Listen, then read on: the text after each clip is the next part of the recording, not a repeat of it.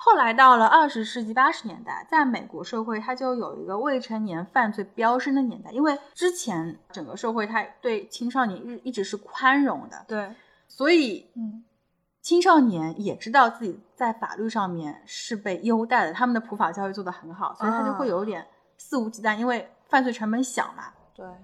就在上世纪八十年代的时候，整个美国社会对青少年犯罪就有着一个相当巨大的恐惧，他们甚至把青少年犯罪的问题跟毒品问题并列。啊，所以说，整个当时的社会舆论会要求司法对于未成年人犯罪要进行比较严厉的、严格的审判。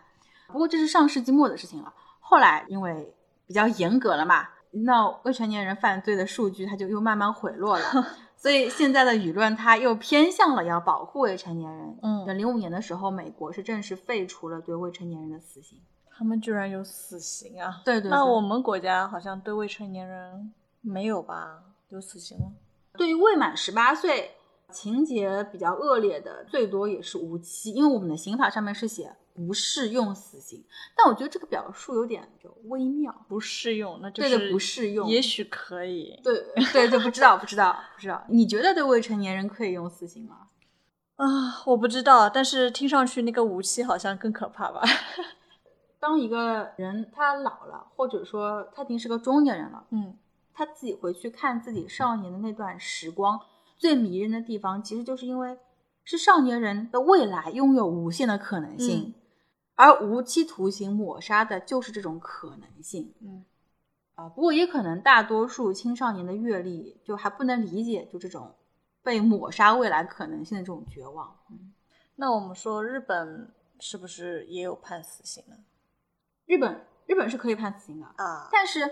很少很少很少。就九九年的时候，有一个年满十八岁的少年叫做福田孝行，他伪装成工人，潜入到了一家年轻夫妇的宅子里面。然后当时呢，里面有个二十三岁的年轻妈妈，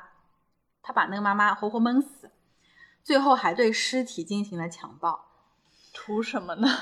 然后那个妈妈，嗯，有一个女儿，已经嗯十一岁了。嗯，那就可能生小孩比较早，但那个小女孩就她就听到声音就跑出来嘛，后来就被那个福田给砸死了。后来福田把那个母女俩的尸体藏在卧室的柜子里边。后来那家的丈夫回来了嘛，丈夫回来以后就发现尸体就报了案，但是当时的福田他是有恃无恐的，因为嗯日本以前的成年年龄是二十岁，从今年开始下调到了十八岁。所以，一九九九年的时候，十八周岁的福田从当时的法律上讲并没有成年。日本法院一审跟二审都是本着给福田重新做人的机会，给他判的是无期，因为无期表现好是可以减刑的，就是你嗯还能出来。 保外就医了对这种。对对。但后来这个案子引起了日本全国的舆论关注，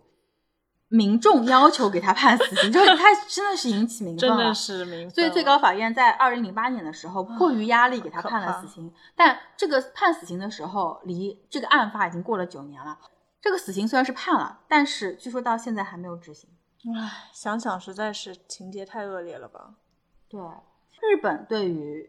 呃未成年人犯罪的处理态度是兼顾了欧洲的那个福利型和美国的司法核心的那个类型，就嗯他们两者都有。好，他们一开始是跟美国学的司法型，但是到了二十世纪下半叶，那个时候是日本国力的巅峰，嗯，当时他们就开始关注未成年人的人权问题跟保护问题，就经济发展了，就开始关心点普形及而了上的东西，对不对？ 嗯，嗯，那从两千年开始，就因为日本生育率下降嘛，就一系列因素，整个日本社会对少女儿童的保护和福利的倾斜是很明显的。啊，毕竟是在一个老龄化社会嘛，孩子就是希望，也算是珍惜物种。也可以解释为什么福田孝行被判了死刑，为什么一直没有被执行，有可能。那我们说说中国这边呢？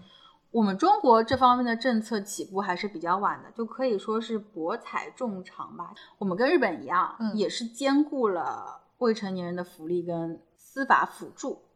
就主要还是以教育为主、惩罚为辅的。就你知道我们我国的第一个少年法庭是在哪里吗？哪里啊？猜一下，不会是上海？ 对，就是上海，是上海长宁区，就是彭于晏住的那个区。真的是那我们的上海还是挺先进了。对，的确算比较先进。但你也想想，为什么在当时上海需要少年法庭？就是因为在改革开放初期，上海就有了大量的少年犯罪，就才需要在这里设立法庭，对不对？哦，是啊，其实我国历史上对少年儿童的保护是有深刻传统的，这个最早是可以追溯到管仲。啊，那就是到春秋战国那个时候。对对对，，它属于春秋时期。嗯，他周王室的后裔，因为管仲姓姬嘛，如假包换的贵族。后来嗯齐桓公能成为春秋五霸，就是在管仲的辅佐下面达成的。那管仲他提出过九惠之教，就这个惠是实惠的惠，就福利的那个惠。嗯九惠之教是有老老、慈幼、恤孤、养疾、和毒、问病、通穷、正困和皆绝。他指导思想就是尊老爱幼。嗯就我们可以解释一下，老老就是孔子说那个老吾老以及人之老的那个老老，对就是善待老人。嗯那养疾就是对于残疾人，国家要建立机构养起来。嗯合毒就是对于原配去世的鳏寡人士，国家要包分配，就再分配一个对象。那个对象听着好像有点惨呐、 因为两个人都是丈夫或者妻子去世的嘛，啊就春秋那个时期，重组家庭。对对对，嗯春秋那个时期，他没有什么要什么妇女守贞的那个，那个是没有的，哦那个那是挺明清好的的时候那种变嗯态。 因为我们国家自古都认为说单身人群属于社会不稳定因素，管仲不但提倡分配鳏寡对象，而且如果这两个人真的看对眼了，结婚了，当然还是以自愿为主啊，你们嗯要看对眼，我我帮你介绍啊，哎，呃，看对眼了，结婚了，那还给你送田送地，而且还可以免除这家三年的劳役。就现在不是鼓励结婚生育嘛？我觉得我们的政府要跟管仲啊学一学，不能送地，起码送套房之类的。想的倒挺美。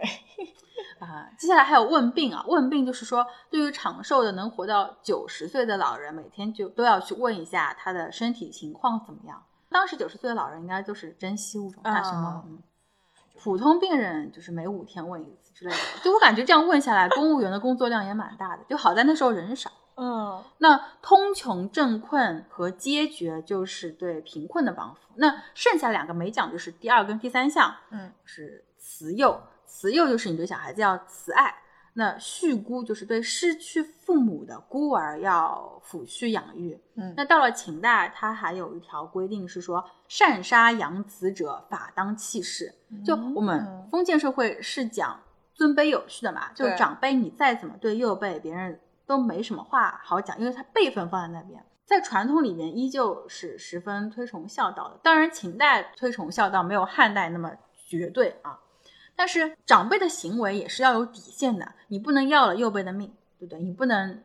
对虐待对对对过对度，嗯并且对于幼辈、长辈是要有抚养义务的，嗯因为其实你老了之后被幼辈供养，你的合理性或者说你的合法性，就是建立在你曾经养育过幼辈的基础上，对不对？嗯那秦代的这条法令就规定了违反的人要付出代价，这是比管仲的酒会在执行上面更加有效的，因为管仲的酒会他只说了我们要怎么怎么做，提倡怎么理怎么论做，上对理嗯论上，但是他没有说你违反了要怎么样。哦，但是法律之所以有约束性，就是因为法律它规定了，如果你违反了，你要付出什么样的代价。对所以说，这是我国古代对少年儿童保护的一个先锋典型吧。嗯，那到了唐代会规定说，如果一个小家庭的大人没有了，那留下来的小孩如果没有人照顾的话，那这个家族就必须要有人来抚养这些孩子。嗯，这个规定还是源于血缘上的，嗯啊，就是让一个同宗的一个人来收养他。对对对，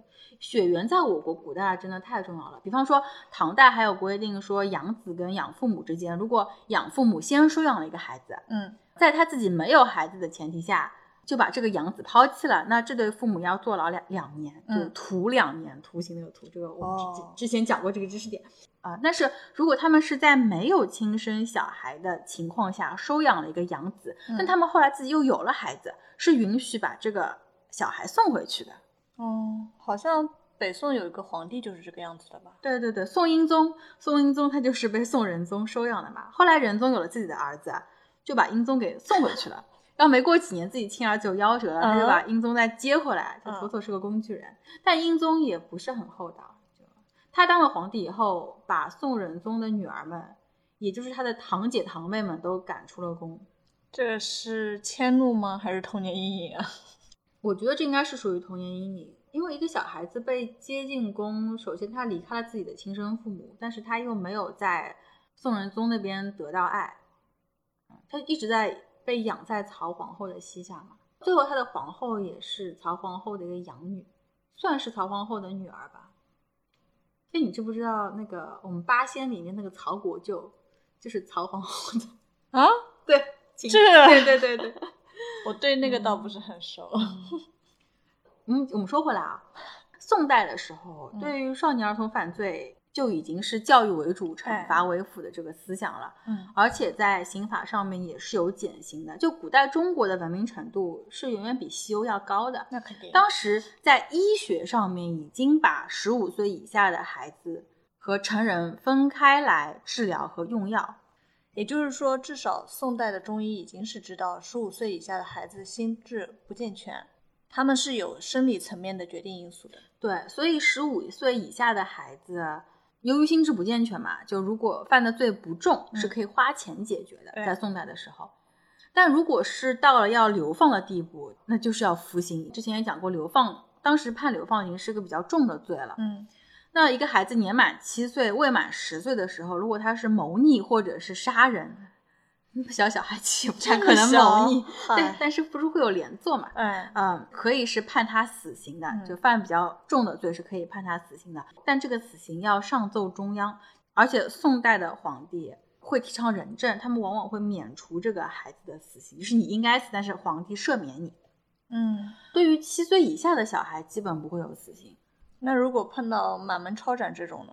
这种属于比较特殊的情况，一般是谋逆，你危及到皇权了才会这个样子。嗯，宋代皇帝还不是普遍上比较仁厚的，就即便是满门抄斩，就是幼子还是会被留下来。不仅是对小孩子，对女眷也会有宽待。哦所以为什么宋代有这么多名妓的故事？ 一个是因为经济繁荣哎，能供养娱乐业，这个经济基础能供养娱乐业。嗯，那另外一个方面也是因为仁政，就很多原本是官宦人家的小姐，那她家族败落被抄家之后，她们免于一死，但是也很难靠自己生活下去，就只好沦落风尘。唉，哎居然还能牵扯到这一 茬。后来到了近代，民国政府对于未成年人的政策就主要参考了日本的少年法，所以我为什么之前会特意讲一下日本的情况啊？嗯就从民国开始，我们和日本一样，就是是福利跟司法并重。当然，也是因为我们同在东亚文化圈里面嘛，观念上比较接近，所以才做了参考。那现在台湾台湾省 的少年事件处理法，能看出来是依旧继承了民国时期的司法理念，也不能说是继承，他们纪年一直是中华民国的纪年。你一开始好像说了我们未成年犯罪的几个特点，对对好像没对说完吧？对对，没说完。我们可以先来看一下这些年我国未成年人犯罪的一个情况啊，这几年的数据算挺好的。根据国家统计局九九年开始的对不满十八周岁刑事犯罪的人数的一个统计，就九九年开始，当年就是一整年内是四万零十四个人。后来刑事犯罪的人数是一直是上升的趋势，到了二零零八年达到了八万八千八百九十一个人，将近八点九万。这不是翻了一倍还多吗？对，不过那段时间社会犯罪的总人数也在增加，因为它其实是一个社会财富不均衡发展的一个时期。嗯， 不过现在刑事犯罪的总人数也依旧是一个上升的趋势，但是到了二零零九年的时候，就二零零八年，未成年人刑事犯罪，它嗯可以说是一个一段时期里面的巅峰。嗯， 到了零九年开始，未成年人刑事犯罪的数量就开始下降了。到了二零一七年的时候，就下降到了那个年度是将近三点三万人。不过，截止到去年年底，这个人数又有所反弹。二零二一年的时候，被起诉的未成年人有将近七点四万，逮捕的有五点五万还多。最后真正定罪的还不知道，因为这 个数据太新了，就很多还没有开庭。啊因为疫情， 那他们的主要这个罪名是什么呢？经济犯罪占了很大一块，就是盗窃罪啊、抢劫罪啊，就加起来是超过了三分之一。啊不过抢劫罪也可以算在暴力犯罪里面，抢劫里面啊，有抢劫对是对暴对力。的，嗯所以，我们未成年人犯罪的这个群体里面，有很大一块是流动人口里面的未成年人，嗯，因为流动人口的刑事犯罪好像是占了总体的七成吧，好像是这个印象。嗯还有农村的留守儿童，哦，因为他们完全没有人管，而且可能也没办法解决温饱问对的题，对的所以嗯就触犯了刑法。或者也有更加恶劣的，但主要是因为贫穷。就就我愿意用这个角度去理解。嗯，可以理解。还有吗？还有十分之一差不多是强奸罪，就属于性犯罪。嗯性犯罪也是暴力暴力犯罪，那嗯这个是必须要教育的。所以近几年关于呃未成年人性教育的问题，它就会被舆论关注，就是未成年人在要学会保护自己的同时，也要让他们明白这也会对别人造成伤害。嗯，你小时候碰到过类似于性骚扰这种？我好像没有哎。我我我我小时候碰到过，但是我小时候不知道这属于。我小时候去家里附近的一家照相馆拍照，拍报名照， 嗯，然后一拍个完人之去后的对，一个人去的。哦，然后拍完之后，就那个拍照的叔叔就在那边就拉着我的手，就他一边呃随便闲扯的话，对对说一些，然后就让我过来拍这个写真照。他说你里面有很多衣服，你可以换。然后一 边说，他的手就慢慢慢慢就往摸上上来，就往摸上来，就慢慢天就呐到了我胳膊，到了我肩膀。就是我当时不知道，我当时几太岁啊太那时小了，候就那时候上小学吧，啊我那时候不知道。哦，但是我就觉得他有点怪怪的。怪怪的，跟别嗯人不一样。但是我不知道它怪在哪里，就是我没法从理性上面去给它做一个定定义义。嗯对，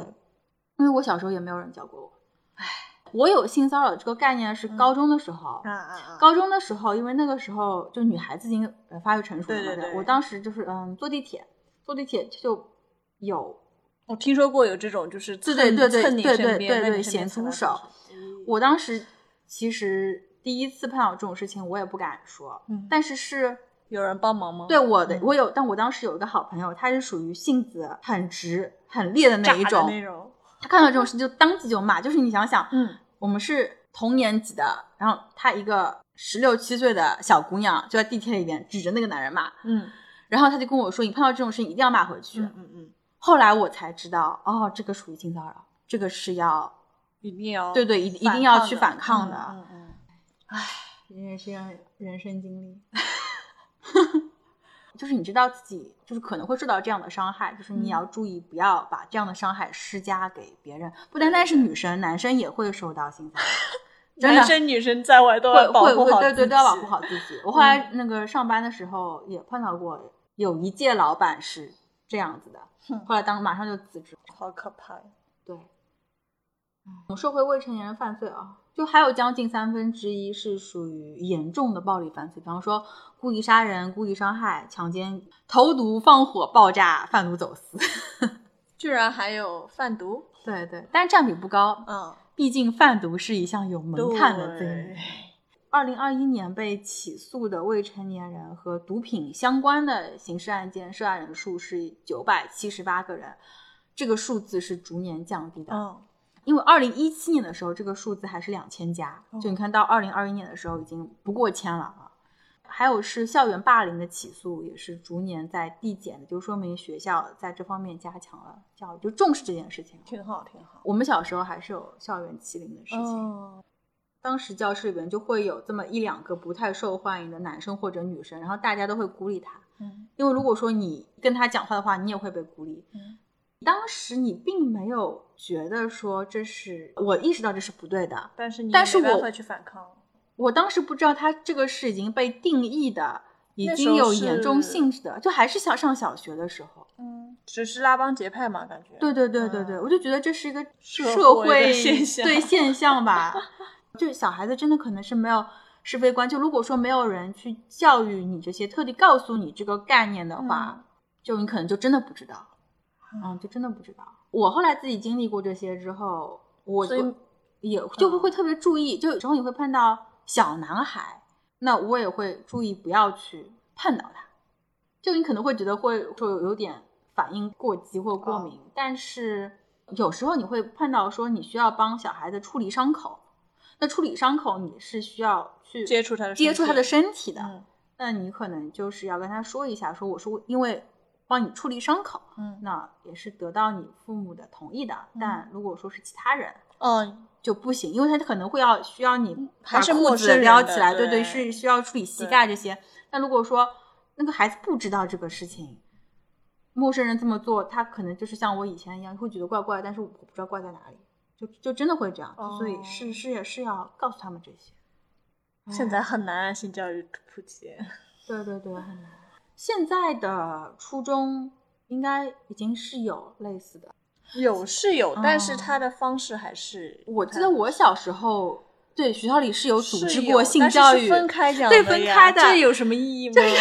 很很有劲的是，唉他们把女生把全年级的女生都集中在一起，然后灯一关，给你开始放什么放 PPT 什么的，嗯啊，讲然也后讲不清对对楚讲一些，然后男生都涌在那个阶梯教室在看对对，他偷们看偷吗听偷看，他就很哎想知道对啊，你们男女生生的在好奇讲心什是么。很？那男生不需要教育吗？男生可能也是分开来，啊就他们会讲他们关于什么遗精啊，或者说啊啊啊勃起这些事情，然后女生会讲来月经经嗯这这些事情。但我们不会去讨论男生的这种事情，但男生反而会过来讨论女生的这对种。对对，我发现小时候好女生对于男生的事情完全不过分 care 啊，对，就他们就觉得完全我不知道对，我觉得根本就不想跟男孩子一起玩，但是男孩子他们就对女生很感兴趣。嗯嗯这个这个可能是写在基因里面。小时候就常常会有下课铃一打，后面男生就开始打你一下，然后撒腿就跑。你如果不追出来，他再来打你一下，就直到打到你出来追他为止，然后他再跑到男厕所好去贱，啊呐特别幼 稚。我我小时候一直会有这种事情，从小学到高中，到大学，甚至还碰到过。居然对，就是一直这么幼稚的形式，就是过来撒撒 弄，惹你，然后就马上就跑，就要引起你的注意。就从小到大就这么幼稚。 但是你现在想想，就还挺纯真。还挺受欢迎的，应该说， 就是有点累。 啊，不说了，我们讲到哪儿了？我们讲到呃，学校对于那个校园霸凌，就这几年也在重视这个事情。嗯嗯，你刚说到总体犯罪人数增多了，是哪块涨了呢？呃，是电信网络诈骗， 严格的说是电信网络犯罪吧。嗯，就所以说，未成年人犯罪还有一个特征就是犯罪方法的新型化，并且会形成团伙作案，因为可能单个人的力量比较小。对啊，他们会是有组织、有谋划的一些犯罪，并且女性罪犯的比例在未成年人当中也是在上升的。哎，所以在世界范围里面啊，关于未成年人犯罪真的是一个很严峻的问题。对，我们都知道，少年决定了一个国家未来的命运。我们都背过“少年强则国强”的，就如何教育好祖国的花朵，它是一个复杂问题。嗯，那教育的时候，你既要让孩子们明白社会的险恶，也要让他们对世界依旧怀有热情，保持善良，这个度还是挺难把握的。嗯，你觉得教育有用吗？我的本人的经验来说，你只跟他讲道理，其实上是效果很小的。对，很有限。嗯嗯我也觉得，就主要还是靠大人的言传身教，嗯，而特别是关于德的教育，就德育、家教真的是很重要的。但嗯父母应该给孩子全方位的保护跟指导嘛。我觉得，就是你长大了以后再看，会觉得说，其实我们每个人的人生最终都会为自己所有的行为负责。就是你小时候经历过的一些事情，会影响到你嗯大了以后做的一些选择。嗯所以，其实我觉得父母在亲子关系里面还是要有克制的，你不能所有的事情都告诉他应该怎么做，哦，对，你有不所能保留一对对，点你不能嗯大包大揽，你只能告诉他一个方法论，就之类的。我我我是这么想的，嗯，是可以说有用，也可以说是没用吧。但我们两个人又没家庭， 对两个又没单身对狗嗯 象的，讨论这个合不太适礼吗？貌。嗯嗯。那我们还讲童话啊，嗯，其实 在这个孩子们如何在屠宰场玩耍这个其实它只包含了两个小故事，我们刚才对嗯只说了一个。那还有个故事，那对比第一个故事而言，就更加像个悲剧，我们也可以来读 一下。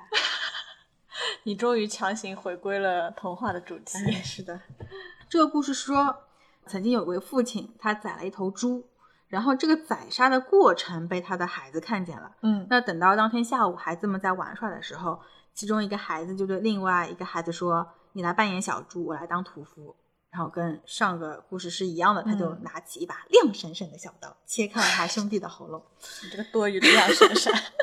没有，这里写着好吧。啊啊啊啊接着他啊拿对对起一对把亮闪、闪亮的小刀对啊，亮闪闪，原文原文让我想到了另外一个人物什么人 物？啊，那个是二次元人物了。啊哈，你说就算了。那后来呢？嗯，后来他们的母亲在楼上帮孩子们洗澡嗯，就听到了儿子的哭声，他就嗯马上跑下来看到了这一幕，嗯他马上把刀拿开嘛，嗯然后盛怒之下，他就拿起刀把那个扮演屠夫的那个孩子嗯就砍了一刀，就刺中了他的心脏。然后他又匆匆忙忙跑回去，要去照顾他在浴室里面那个孩子，因为那个孩子很小。对，但当他离开的时候，那个很小的孩子已经在浴缸里淹死了。所以说，这个母亲心里就充满了恐惧跟绝望，最后上吊自杀了。她的丈夫回来以后，看到这一切，全家都死了嘛，就一直消沉下去，没多久也死了。这个故事是一个真实的还故事，挺真实的对，是个真实的故事。但这里面全真的都是一家人吗？对是一家人，但嗯他我一开始以为是邻居家的孩子过来玩儿，然后被这家人家的母亲给杀掉了，不是邻居家的，是自己亲生的对孩对子对杀了另外一个孩子，对对对对对对，是这样。那为什么呢？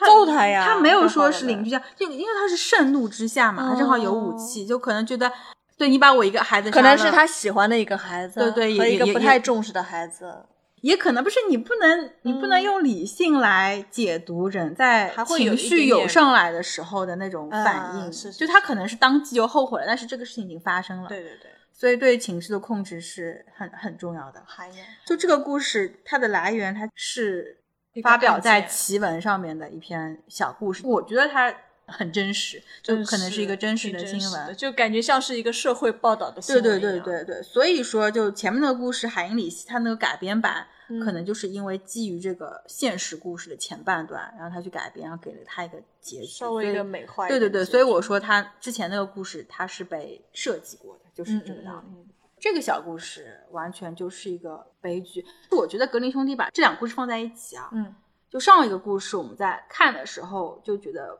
好像不是很公平，对，意难平，对，因为上一个故事里边这个小孩没有受到惩罚，嗯但紧跟着的故事，这个孩子的错误或者说是他们父母在教育的时候。他们对没有意识到小孩有那么强的模仿性，所以反正一家人都受到了命运的惩罚吧。嗯。嗯，所不以过我觉所以得这是个悲嗯剧。看完了这个故事以后，会觉得第一个故事还好 一点。对对对对，就主人公的这种命运才能更加的引起思考吧，我太觉戏得。剧了。对对。不过后来格林兄弟像之前说的，就把这组故事给删掉了，他的嗯确不是太适合在一个家庭氛围里面讲给小孩子听。嗯那些被格林兄弟主动删掉的故事。有两个原因嘛，我们之前也说过，第一个是它的法国色彩嗯，特别的浓郁，比方说穿靴子的猫，对，蓝胡子、鼠皮公主这些。那还有第二个就是过于残暴，那最有代表性的就是这两个屠宰场里的故事。其实要说的话，蓝胡子的故事也挺残暴。